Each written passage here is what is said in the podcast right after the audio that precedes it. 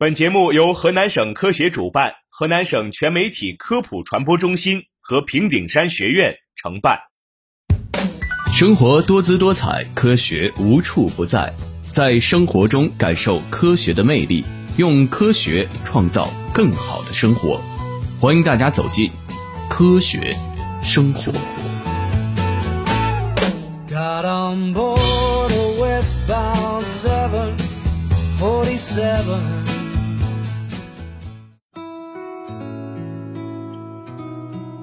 大家好，我是主持人劲松。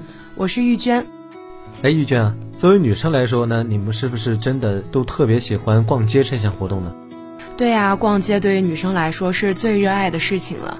那你们在逛街的时候，是不是真的像传说中的一样，永远不会感觉到累呢？不累吗？那倒是不可能的。但作为女生最热爱的事情呢，我们是痛并快乐着。那我猜你这个痛啊，一定是每次逛完街之后，会感觉到肘部那个地方时常疼痛，对不对？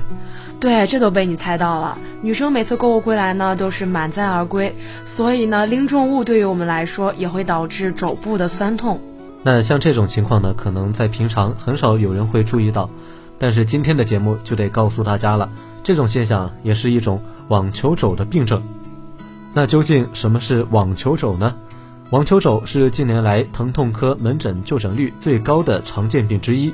此前，该病的发病人群以网球、羽毛球运动员居多，但如今健身爱好者、家庭主妇以及长期反复用力做肘部活动者也时常因病求诊。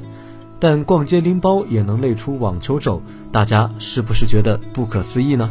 不久前，就有一位年轻的女患者告诉医生，她右边的胳膊肘疼了两个月了，做什么都使不上劲儿，动不动还抽着疼。经过询问后发现，女患者并没有与神经相关的病史。在进一步的询问中，医生得知，她平时呢很喜欢逛街，两个月前的一次购物花了大半天的时间，大包小包买了不少。等到把东西都拎回家后，右胳膊肘就开始疼痛。自那之后，这难耐的疼痛就缠上了她。在求诊的过程当中呢，医生让女患者曲肘九十度，将胳膊平放在桌子上，然后用大拇指在她的肘关节上按了一下，她立即下意识的闪躲。医生这时就告诉她，她是得了网球肘。要想知道其中的原因，先要了解网球肘的来龙去脉了。网球肘这个名词是从国外传进来的。国外打网球的人容易得一种名为肱骨外上科炎的病，因为病名比较难记，患病者又以打网球的居多，所以网球肘这个名字就慢慢的传开了。网球肘虽然因为网球得名，本质上却是过劳性综合征的一种典型表现。它的症状主要表现为肘关节外科处局限性疼痛，并向前臂放射。尤其是在手臂内旋时，患者时常会在拿东西的时候感到手臂无力，偶尔会因为剧痛导致手中的东西掉落。静息后再活动，或者是遇到了寒冷时，疼痛就会加重。当腕背伸或前臂旋后过度，都会使附着于肱骨外上髁部的腕伸肌腱、筋膜受到牵拉而致伤。比如持续拧毛巾、敲击键盘、抱孩子、写书法等动作。都会产生慢性疲劳性损伤。我们从临床接诊情况来看，网球肘最常见的发病人群是上肢固定体位、持续劳作或高强度运动的人，就比如说像运动员、健身爱好者、电脑操作员、银行职员、会计、教师、厨师、职业司机、书法家等。这些人群往往因持续使用上肢而产生劳损，随后可能因为一次较强的或者是持续时间较长的损伤导致发病。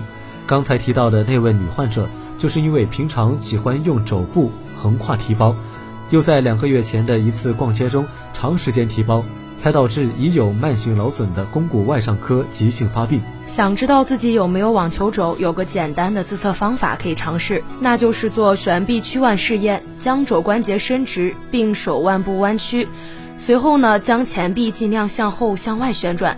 此时，如果肘部外侧疼痛加剧，说明你已经患上了网球肘，接下来就要尽快去医院接受治疗。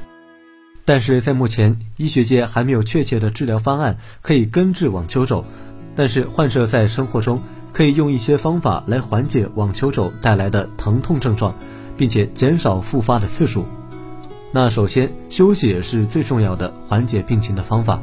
处于发病期的患者必须停止使用手臂进行原有活动和工作，让其在一段时间内得到充分的休息，才可以缓解疼痛了。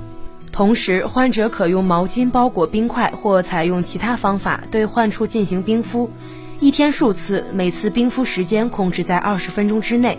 局部涂抹扶他林乳膏或贴敷活血止痛的膏药，也可以促进炎症消退和筋膜的恢复。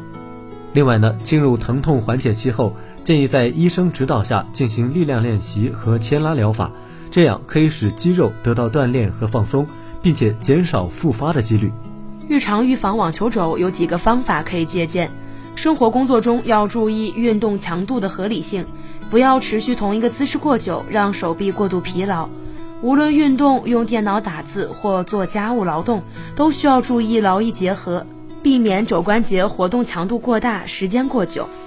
另外呢，自我按摩肘部以及前臂也非常的重要，这可以使手臂肘部肌肉保持柔软和弹性，调整手臂肌肉的收缩性与协调性，不至于因为过度劳累导致的僵硬。如果平常很少喝牛奶又缺乏锻炼的人，特别要警惕会合并骨质疏松，那样的话更容易导致网球肘这一类劳损性疾病的发生。